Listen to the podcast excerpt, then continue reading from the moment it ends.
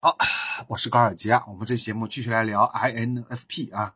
那么现在照理说一下时间，二零二三年十一月二十四号啊，十点四十七分。我们之前已经聊了两期啊。其实这所有的 INFP 我都是在一口气录完的，但就像打工日记一样。但是如果一次性发出来，这个时间就变得超长。所以最终为了考虑到大家的观看感受，我还是把它分割成了多期，好吗？那么第三期我们来继续来讲这个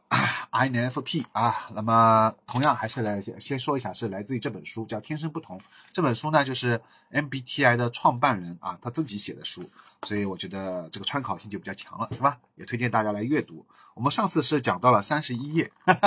我现在真的变成高老师了，请大家翻到三十一页。三十一，我们先回顾一下上期节目我们聊的东西啊，温故而知新。上一节我们主要是聊了一下关于 INF 和 ENF，尤其主要是聊一下 NF 啊，就是啊呃，就是直觉情感，是吧？直觉情感啊，好。我们这期节目呢，先来继续上期的啊，就是大家翻到三十一页啊，三十一页，然后他提到了判断和感知这个偏好。其实这本书我发现他花了大量时间在聊判断和感知，也就是 J 和 P 啊，呃，I I N F P 嘛，我们是 I N F P 的话，就是正好是偏向于感知，那么和我们比较对立的就是判断，是吧？所以说，呃，因为这个 J 和 P 啊，就是感知和判断呢，是这本书。啊，这个作者他在荣格的心理原型的基础上面，他自己增加的，所以他增加了，他创造了这个感知和判断，也就是 P 和 J，所以他这本书里面就会重点围绕感知和判断讲了很多。他对感知和判断，呃，花的笔墨远远超过了 I 和 E，也就是我们通常在我们国我们国家比较流行的 I 人和 E 人，是吧？对。所以其实大家对这个就是 MBTI 啊，其实我们的大部分的讨论好像都停留在 I 和 E，而关于后面的呃除了 I 和 E 以外的其他的一些人格啊，这些讨论的就比较少，是吧？好，他说判断性个体总是把自己的生活安排的井井有条，判断性就是 judgment 啊，就是这个 J。好吧，J 打头的，P 打头的就是感知啊，而感知型个体呢，则喜欢随遇而安，好吧，这一点啊，大家可以要记住啊，很重要，很重要。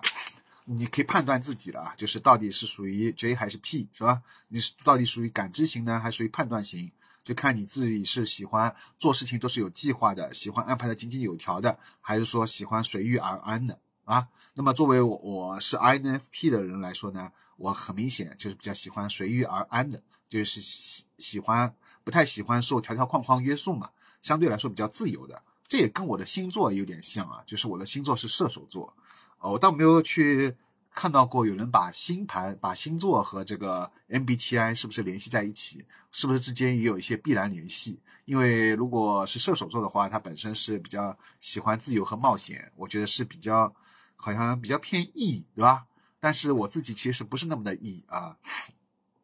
但是他呢，射手座呢又喜欢随遇而安的啊，就不喜欢受条条框框约束的嘛。那么这一点呢又比较偏向于感知型的，是吧？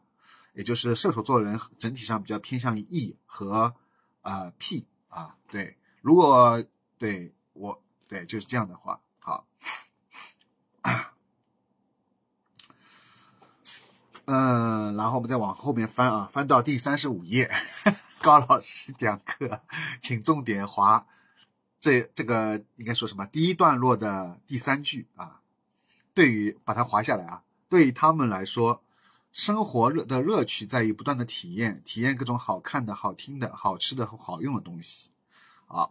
这个是指什么呢？这个就是指 ESF 外倾感觉情感型啊，那他们被他们可以被称为外倾感觉情感感知型。ESFP 是吧？这本书又再次说了一个观点，就所有的心理功功能当中，总有一种心理功能处于主导地位，并且塑造了人们的生活啊。同样在三十五页啊，所以说这个这个观点贯穿了他整本书，他整本书就在跟你们讲，也是我在第一期节目当中说的，就是你一定要用把你的除了主除了这个呃主导地位的心理功能发展之外。偶尔适当的要把你的一些辅助的心理功能也要充分的去发展啊，这样你的人格整个人格是比较完善的。但并但并不是说让你完全就是放弃你的那个主导人格，而是说在你充分发展主导人格的同时，偶尔在做一些决定，并且和他人相处的时候，可以在呃把你的辅助的这些人格也用一下，这样你的就是说和人相处啊，做事情啊都会更好啊，生活也会更幸福，对吧？然后它里面也提到啊，我们翻到第三十六页啊，他谈到了辅助心理功能，是吧？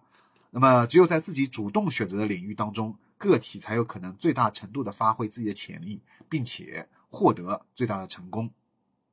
因此，个体必然毫无保留的将自己最为擅长的心理功能投入其中，是吧？但是啊，如果个体生活的次要方面投入过多，其主要人生目标实现就会受到影响。一般来说，生活中的次要事物都交由辅助心理功能来处理啊。嗯，我们一般把次要的都是交助辅助心理来处理了。然后他后面还提到啊，我们翻到三十七页啊，第二段第二自然段，他说，由于外部世界当中很多事情的结果都显而易见的，所以不到万不得已啊，内倾型个体，也就是 I 人，I 人啊，往往不太情愿动用自己的主导心理功能来处理外部事物。一旦开始这么做，他们就会在自己并无把握的外在世界、外部世界当中越陷越深，而这同时也会侵犯。他们内心的隐私和平静，看到没有啊？所以这点特别重要。我相信这句话、这段话也是说中了所有 I 人的，也就是内倾人的这个心声，是吧？大家都很讨厌就是处理一些外部事务，特别是和人打交道。所以我们可能对 I 人来说，选择工作、选择工作都会选择那些不需要跟人打交道的那些工作啊，就是那些工作可能更适合 I 人。呃，但是，一旦去不得不去打交道的时候，我们就不得不把自己的一个辅助的心理功能来拿出来，跟去别人去打交道，对吧？因此，他说，继续往下看啊，就是还是三十七页这个第三自然段，他说，因此，呃，想要处理好，想要处理好外部世界的人和事，内倾型个体必须依靠辅助心理功能的帮助，是吧？啊，我们我们的 I 人就要依靠辅助心理功能帮助了。如果处于辅助地位的心理功能发展不良，那么内倾型个体就是 I 人，在面对外部世界的时候就会局促不安，状况百出，并且会深感不适。所以说，如果缺乏辅助心理功能，内倾型个体的生活，内倾型个体的生活就会面临极其严峻的考验。而同样问题如果发生在外倾个个体身上，则只不过是某种尚能忍受的缺陷而已。就是如果是个艺人的话。这些问题都还能忍受，但对 I 人来说的话，如果你的辅助这个心理功能发展不不太好的话，你就会对这个社会啊整整体来说，你就会非常不适应啊。无论无论包括你的就是以前学习，还是你长大以后的工作，踏入社会之后和人打交道嘛，只要和人打交道，你就开始不适应了。所以说这时候呢，我们能做的事情是什么呢？那就是退学和辞职啊。听听懂有掌声。我这里其实并不是鼓励所有的人，特别是 INFP 的人，我并不是鼓励 I 人去呃退学和辞职。但是不得不肯定的是，呃，如果它影响到你的这个情绪的话，就让你情绪已经出现精神障碍。精神障碍包括像啊重度抑郁，包括像双向，包括像焦虑，包括像多动症啊，所有的这些都是精神障碍的。它是一个总总总的。这个叫什么统称嘛？只要出现这些这些，并且已经影响到了你的日常生活了啊，我觉得你都可以去考虑是不是要休学一段时间或者辞职。最近呢，呃，我的微信上面加了一个新朋友啊，一个一个男生，他是大学生，他就跟我说，他说高老师啊，他说我现在就是住在宿舍里也不舒服，然后上课也不舒服啊，他说我是不是可以休学？所以他就问我了嘛，所以我就给他一个，我就我就反问了他，我就问了他一句，我说你这个休学休了之后，以后能不能继续上这个大学？就是说你的学位最后能不能拿到手？他说可以的。我说那你就可以休学了，是吧？所以我就最后是赞同了他的休学的建议，因为我觉得他既然这样问了，那他肯定是经过深思熟虑的思考了，他只需要最后有一个人给他再 push 一把，就往他给他推一把。而这个人也许就是我，是吧？因为我以前上学也很痛苦啊，我以前工作我打我我不是做了很多打工日记，你们也看到了，我都很痛苦的，因为我做的不是我擅长的，我的人格，因为我是 INFP 的人，却让我去做 ESTJ 的这个工作，那肯定做不好啊。这里面这里面也讲到了，他专门有一章会围绕这个关于就是求职啊人格的求职，我们会放到后面去讲。所以这个就会让人很不舒服，所以我能充分理解他。呃，我我估计这个小伙子应该也是可能跟我差不多是 INFP 还是什么，反正 I 肯定是 I 的，然后呃 FN 也是比较像的，但我不知道他是 J 还是 P 啊，这个就我不知道了。但我估计多数也是 INFP 好吧。总而言之，他既然遇到这样困难了，我觉得他思考过了，所以我觉得 OK 的。你既然能可以最后拿到这个学位，那么结果是好的，就不至于这个结叫什么学位都拿不到，对吧？呃，如果能拿到学位的话，我觉得那你可以尝试，对吧？你现在既然都已经感觉到你影响到你的日常生活了啊，你就已经没有办法正常睡觉啊，正常吃饭啊，就是这个情绪也受到影响啊，就整个人已经生活过不下去了，都出现混乱了。那我觉得你既然也自己也思考过了，是那我觉得你是 OK 的，你休休学一段时间嘛。包括还有就是我另外有一个朋友，我后面也会提到的。那么他同样在工作当中也出现问题，我也其实也是在暗示他是不是可以先休息一段时间再找工作。但是他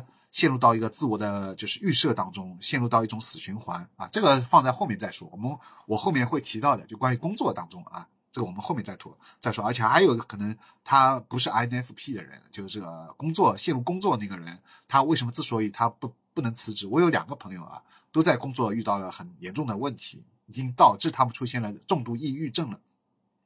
但是他们没有办法去辞职，啊，另而且就是连换工作都很艰难，所以我觉得他们，呃，后来我看到这本书的最后，我发现了这个找到了这个答案啊，发现原来他们因为他们不是和我一样是 INFP 的人。啊，他们是另外一种人格，所以就就能解释他们为什么没有办法完全辞职，或者也连换工作都很困难，是吧？我就找到了这个答案了啊，所以我相信，等我这个所有的这个 INFP 的这个所有的节目全部讲完之后啊，我相信我也能帮助到这两位长期被工作哎困扰的这个两位朋友，好吗？好，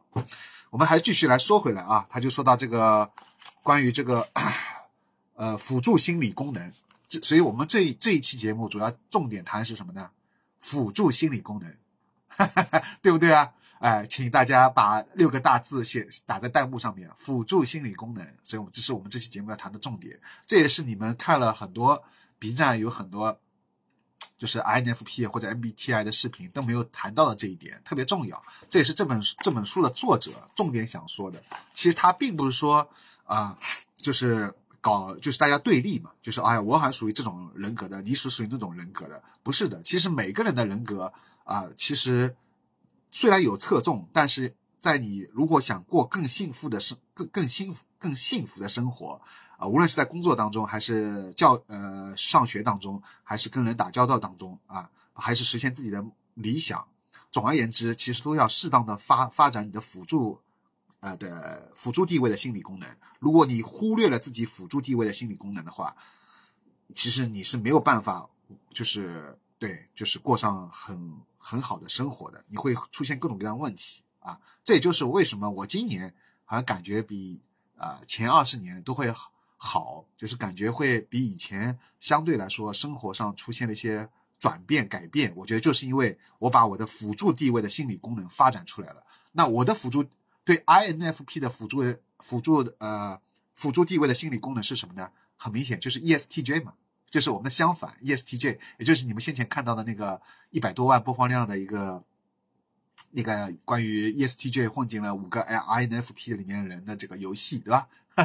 所以说，那么我要把我的 ESTJ 对 INFP 的人来说，你要把你的 ESTJ 的这个辅助功能要把它也要去发展。啊，你仍然大部分时间百就是你大部分时间都可以用你的 INFP 去处理这个所有的事情，但是特别在向外部打交道的时候，或者说你要把你的一些想法落地，比如说我们 INFP 人就很喜欢做作家，对吧？或者说想做那个心理咨询师，那么这时候你要去落地嘛？落地的意思就是说你要把你的书怎么去出版，还有说你怎么去考那个心理咨询师，但现在取消了，那你要怎么去成为一个？让大家认可的心理咨询师，那么这两方面就需要把你的辅助的这个地位的心理功能要发展起来，而这个辅助地位的心理功能就涉及到 ESTJ，E 就是向外对吧？你要去社交了。S，那你要去思考，而不是说只是用情感，就是然后还有啊，那个是 T，说错了是 T，对吧？T 是思考，S，S 嘛就是前面上上期节目讲过的，对吧？是什么？我自己都又忘了，我 S 总是忘记。啊，S，呃，S 是 T T 啊，T T 是代表思维，F 代表情感，那么 S 是什么？我 S 老子忘记太的，ALS 是感觉，对，就五五感官感感感官嘛，用感官，对对对，就不是要大部分时间都是继续用你的 N，用你的直觉，但是这时候你要去落地的时候，就是你要去把你感官所感受到的这个外部的信息，把它去呃罗列出来，最后就是得出一个结论，就是看看你这本书能不能出版，呃，或者如果能出版的话，通过什么方式要去见什么样的人。对吧？那么如果你要拍部电影也是一样的，就是对我们的这个 INFP 的人可能会特别注重艺术方面的嘛，拍电影啊，创作音乐啊，还有什么啊，写作啊，就是成为作家啊，还有什么，还有成为心理咨询师啊，这些都是我们比较擅长也就比较想做的事情嘛。我所认识的 INFP 的人，基本上都是想做这这些事情，对不对？就艺术创作、心理咨询。啊，对吧？还有就是研究地外文明，那么像我的话就是做 UP 主，是吧？总而言之，就是向外输出嘛，要把你，要把你直觉、直觉所掌握的信息，最后通过一种方式要向外输出、输出、输出，表达自己，输出出去，就是一个作品要出来。这个作品可能是一首歌，可能是一个乐队，可能是一部电影，可能是一本书啊，也有可能就是说，是我这样做一个视频。总而言之，对吧？那么这个就涉及到你要去研究，就是你就要用到你的那个辅助地位的心理功能 ESTJ 啊，会大大的帮助你去实现这些，好吗？好，我们这期节目就先讲这些，我们下期节目再讲一个，继续讲，好吗？好，这节目再见，拜拜。